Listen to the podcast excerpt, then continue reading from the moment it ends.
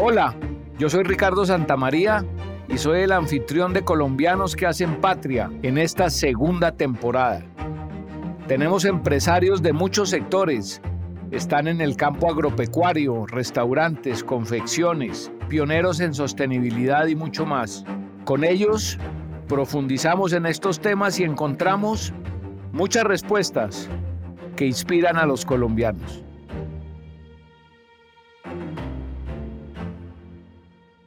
En el episodio de hoy vamos a tener una agradable y profunda conversación con Diana Restrepo.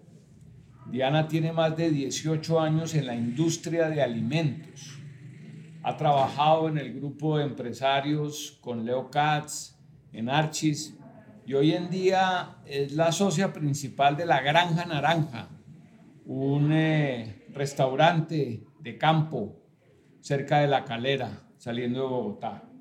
Es una conversación especialmente interesante por la constante que hay en su trabajo empresarial de una relación estrecha entre agricultura y campo y sobre todo con las comunidades, con los vecinos, los proveedores hoy de la granja naranja, ¿quiénes son? Apreciamos mucho introducirnos en estos temas y hacerlo de la mano de una experta en el campo y en los restaurantes como es Diana Restrepo. Arrancamos hoy como siempre lo hemos hecho. Luego de la pandemia, la granja naranja está mejor, peor o igual que antes de la pandemia. Bueno, Ricardo, la verdad es que hoy en día estamos muchísimo mejor y, y pues yo diría que un poco hasta agradecidos con la pandemia. ¿Agradecidos con la pandemia? Nueve meses cerrados incertidumbre si iban a volver a abrir, si no iban a volver a abrir, cómo... Primero, vamos por partes, ¿cómo sobrevivieron en estos nueve meses? Pues eh, realmente sí fue duro ese marzo cuando se tomaron las decisiones sobre las restricciones y, la, y el cierre total eh, que nos implicaba pues estar encerrados en casa. Pero realmente para nosotros fue eh, pues un momento de, de angustia, como lo vivieron todos los restaurantes, creo yo, y en, general la hospitalidad, porque pues nos tocaba eh, obligatoriamente cerrar, pero al mismo tiempo teníamos como la oportunidad de, de, pensar, de tener una hoja en blanco, de, de, verdaderamente qué era lo que queríamos, dónde queríamos estar, eh, si queríamos estar o no, y, replantear pues lo que hacíamos, porque pues había que en ese momento tomar decisiones de, personal, había que tomar decisiones de ubicación, eh, de estrategia, de, pues, de todo el posicionamiento.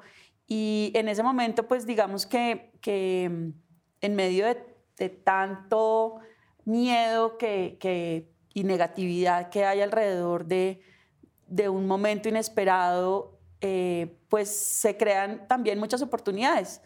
Eh, nosotros en ese momento eh, nos sentamos como a pensar y a ver qué era lo que queríamos hacer y, cada uno tomó una hoja en blanco y empezamos como a escribir, a tomar notas de lo, que, de lo que hacíamos antes y de lo que posiblemente tendríamos que hacer ahora. y en, el, en un escenario cuando uno se encuentra como con el fin del mundo, porque muchas veces se comparaba la pandemia con el fin del mundo, pues la gente eh, dice como lo último que le gustaría hacer. Y en medio de esa negatividad empieza a aparecer y a florecer unas, eh, unos pensamientos, digamos, muy positivos, y es como, ¿qué es lo que a mí me gustaría hacer antes del fin del mundo? Lo interesante de esta conversación con Diana es que nos damos cuenta de que la Granja Naranja es más que un restaurante, es una experiencia con animales, con huertas, con picnic, es una experiencia familiar. Y esta experiencia también tiene que ver con las comunidades que viven alrededor de la Granja Naranja. De manera que más allá de su labor de tener un buen producto en un restaurante, estamos mirando su labor social. Para mí era importantísimo que que después de estar eh, tanto tiempo, digamos, como sumergida en, en, el día a día de una ciudad que te, que te absorbe, en temas de horario, de agenda, de, de, reuniones, de teléfono, de visitas, de transporte, de un montón de cosas, pues no tuviéramos como un espacio para dedicarle a, al tema de la agricultura. Entonces, eh, los fines de semana nos parecía que era importante que las familias salieran de Bogotá y tuvieran esa experiencia y que los niños de alguna manera eh, pues aprendieran cómo funciona una granja sostenible. Y así fue como inició, digamos, el proyecto de la Granja Naranja. ¿Y en términos de gente, cuántos clientes en llegaban? En términos de gente, digamos que al principio empezó pues un poco limitado, también por, por lo que era sábados y domingos, teníamos un espacio eh, reducido, no teníamos espacio para muchas personas, eh, pero digamos que en un, día en un fin de semana entero llegábamos por ahí a las 1.500 personas, en un fin de semana en entero. En los dos días. Exactamente. Claro, la, la, es muy importante esto porque hay un concepto, o sea, hay animales, hay parques, hay espacios abiertos para los niños, es un sitio donde va la familia, donde van a una celebración y no es un sitio cerrado, sino, sino abierto. Hoy, y antes de meternos en los temas, digamos, este último fin de semana, ¿cuánta gente recibieron? pues este último fin de semana fue un poquito atípico, entonces empezó como desde el jueves y finalmente, em, pues jueves, viernes, sábado, domingo, porque hoy en día después de la pandemia abrimos todos los días, non-stop, o sea, abrimos lunes, martes, miércoles y demás. Entonces, este fin de semana tuvimos más o menos 5 mil personas. O sea, más que antes de la pandemia. Sí, por supuesto. Bueno, entonces digamos aquí hay un primer elemento eh, ¿después de cuántos meses? Desde ese marzo del año pasado. Sí, ya vamos casi 18 meses. Bueno, después de 18 meses pasamos de 2.000 personas a 5.000 durante el fin de semana, un poco extendido. Pero centrémonos en esto, Diana. ¿Cuáles son esos elementos para que hoy el concepto y la alegría que te produce la granja naranja y, y, todo lo que hacen allí, además de la comida, la experiencia de los niños con los animales, etcétera, sea mejor que antes. ¿Qué fue lo que cambió? ¿Qué elementos nuevos hay, digámoslo, en el negocio, pero pues en la, en la familia de la Granja Naranja? Bueno, yo creo que hubo muchísimos factores que ayudaron, ¿no? Pues primero, eh, la pandemia realmente es una toma de conciencia eh, que nos permite a todos, digamos, valorar eh, cosas que no pudimos tener eh, en ese encierro, ¿sí? Entonces, en ese encierro, digamos que valoramos la libertad, valoramos la alimentación, valoramos eh, la vida sana y pues digamos que entre todo eso le dimos valor también a muchas cosas que para nosotros de pronto eran o pasaban desapercibidas, como era ese tema de la agricultura. La Granja Naranja, más que digamos un restaurante, fue un proyecto que tenía un propósito. Un propósito que era, eh, como te digo, enseñarle a los niños y a las familias a tener ese, ese concepto de granja sostenible y de que cada uno pueda montar su propia granja, su propia alimentación, tener su propia, eh, sus propios cultivos en su casa, que pueda hacer su mini huerta, que valore las mascotas, que las mascotas no solamente son los perros y los gatos, hay gente que tiene pues cerdos, llamas, caballos, ponis, entonces pues realmente para nosotros era importante que la gente entendiera que pueden hacer de eso pues su propia vida y su propia experiencia.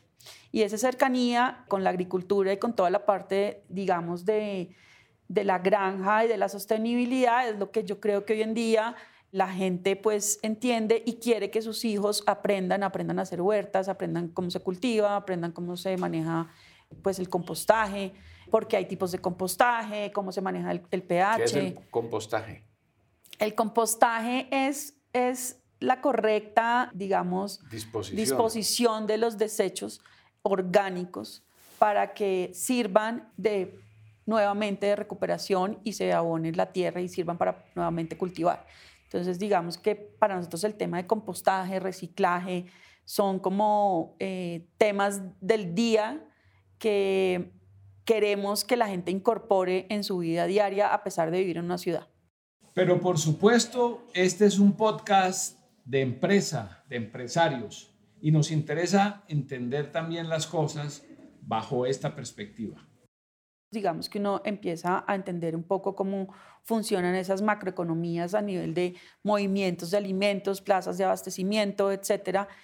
Y pues veíamos que de todas maneras, pues a pesar de muchos esfuerzos por las correctas manipulaciones, muchas veces no son suficientes. Entonces, creemos que en esos esfuerzos hay que hacer más economías locales, hay que proveerse más de la región, hay que darle la oportunidad a los productores locales de de abastecer también ellos mismos a la gente que tienen ahí y no tener que ir hasta la ciudad, pagar sobrecostos, generar huellas de carbono muy altas para después regresarlo otra vez simplemente porque van a una plaza de abastos y se tienen que, devolver. Entonces nosotros digamos que apoyamos más los emprendimientos, las huertas locales y trabajamos más en una área eh, que se llama el Valle de Teusacá, que incluye pues digamos como una serie de municipios que entre los Estamos hablando de La Calera, Huasca, y Sopó. Correcto. Ese valle, sí. valle Teusacá. Ese es el Valle de Teusacá. Y hoy en día también em, tenemos en cuenta la provincia del Guavio.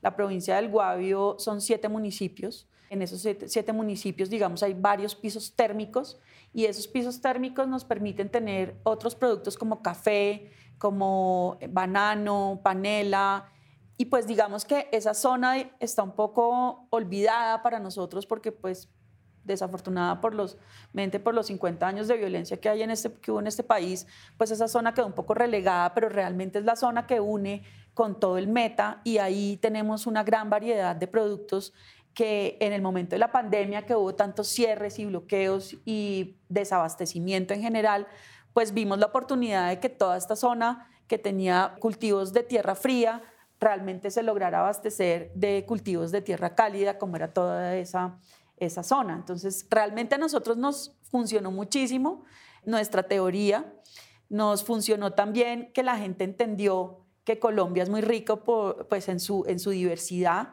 de climas y también de producción.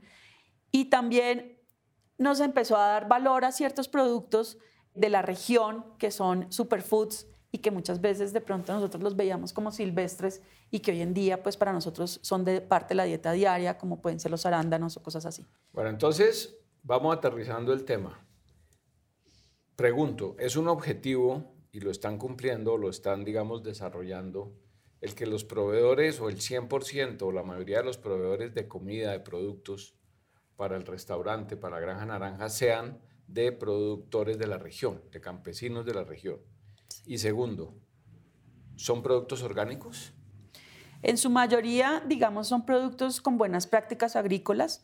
Desafortunadamente no son certificados orgánicos porque en Colombia las certificaciones orgánicas son muy costosas y no son eh, valoradas, digamos, o pagadas por el mercado. Entonces, hoy en día son productos con buenas prácticas agrícolas y que en la medida de lo posible pues trabajamos con proyectos de universidades o, del gobierno para apoyar a esas certificaciones y que esos proveedores logren certificarse y poder tener inclusive otras certificaciones que no solamente son de orgánico, pero que sí son de, de pues, gran valor para mercados europeos o internacionales. Y son, digamos, el objetivo es que todos los productos vengan de la región los que se consumen en la granja naranja. Correcto. Entonces nosotros empezamos, digamos, en la época de la pandemia que el restaurante estaba completamente cerrado, empezamos con la tienda, la tienda orgánica, pues en su mayoría, eh, y con productos de la región, certificados. Tenemos eh, campesinos de la región, donde tenemos un ejemplo de una señora que es increíble, que se llama Clementina. Ella hizo de su nombre una marca. Ella es una campesina eh, de Boyacá que llegó por su esposo que era de Huasca, a vivir a Huasca con sus hijos. Y ella, eh, pues mientras su esposo salía a trabajar, ella eh, creó una huerta en casa. Y a partir de ahí, eh, ella hizo de su huerta toda una empresa que hoy en día abastece, pues no solo a la región, sino a, a restaurantes en Bogotá que valoran los productos orgánicos certificados. Ella se certificó orgánico y es, es, digamos que la emprendedora más antigua, certificada orgánica y pues es un ícono para la región, para otros proveedores. Y aquí tenemos un aspecto interesante. Hemos hablado muchas veces a lo largo de estas conversaciones de qué pasó con el cierre de las empresas, pero qué pasó cuando las abrimos, cuando volvió a reactivarse, volver a ajustar protocolos, a recibir clientes, eh, a recibir niños, los animales, vamos a traerlos. La granja naranja de repente empezó a recibir, estamos hablando de hasta 2.500 personas en un fin de semana, eh, en un lugar donde llevaba meses cerrados y donde las personas estaban durante meses encerradas en sus casas. Quizás una imagen gráfica que podemos hacernos en la cabeza es, eh, tenemos un niño o unos niños que duraron 6, 7, 8 meses encerrados en un apartamento y de pronto salimos a un restaurante donde hay campo abierto, animales. ¿Cómo fue esta experiencia?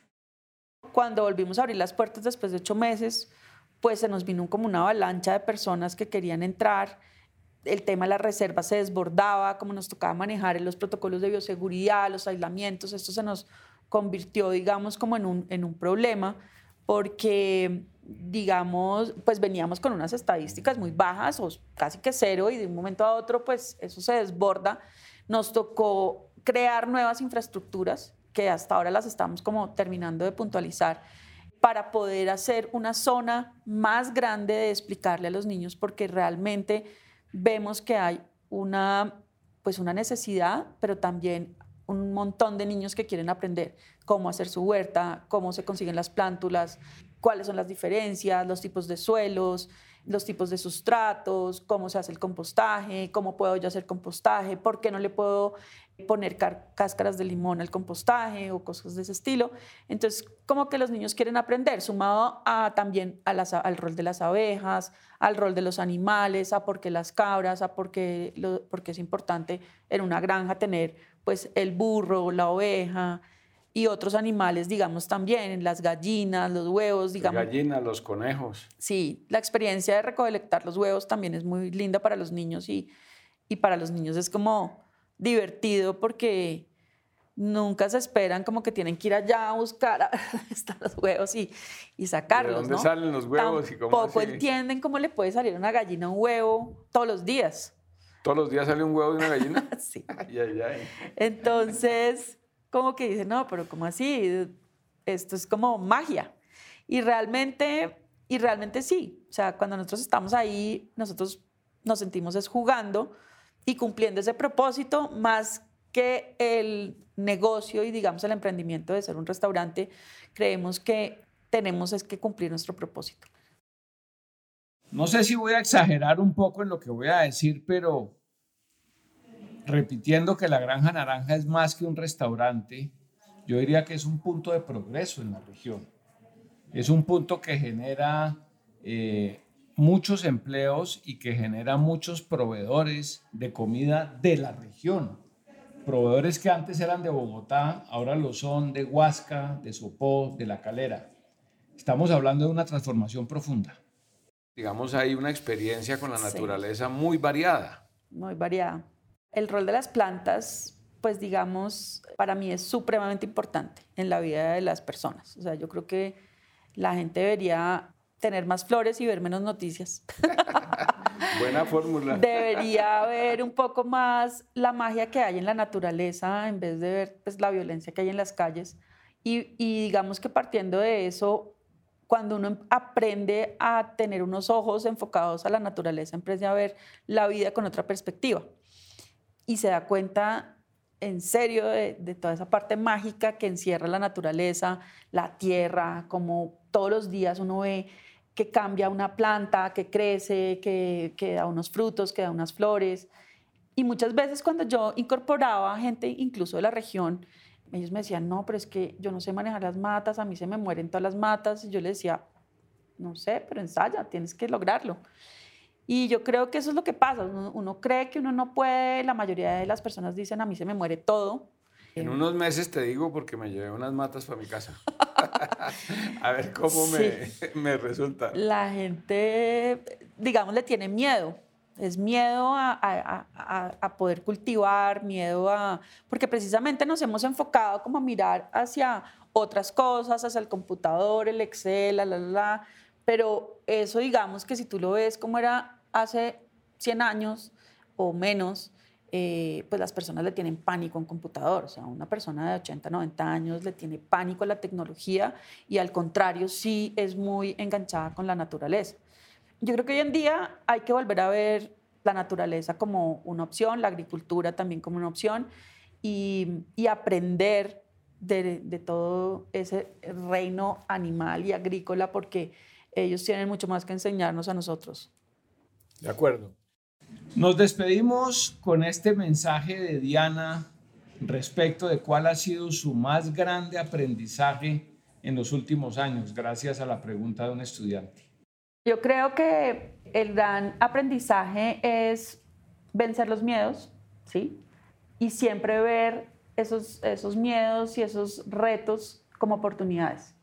¿sí? Yo creo que la gente que hoy en día, eh, después de la pandemia, pues ve las cosas con positivismo, es la gente que en el momento en que fue pues el, el momento más crítico, tuvo como la fuerza de salir adelante y, y decir, yo de esto voy a hacer una oportunidad. Entonces, yo creo que nosotros con la granja, pues hicimos eso, o sea, quisimos reforzar un poco algo que nos habíamos anticipado, que era ver la importancia de, de la naturaleza en el rol de la humanidad. Y por eso, digamos, a partir de ahí quisimos eh, aprovechar la ocasión de la pandemia como una oportunidad para construir nuevos retos.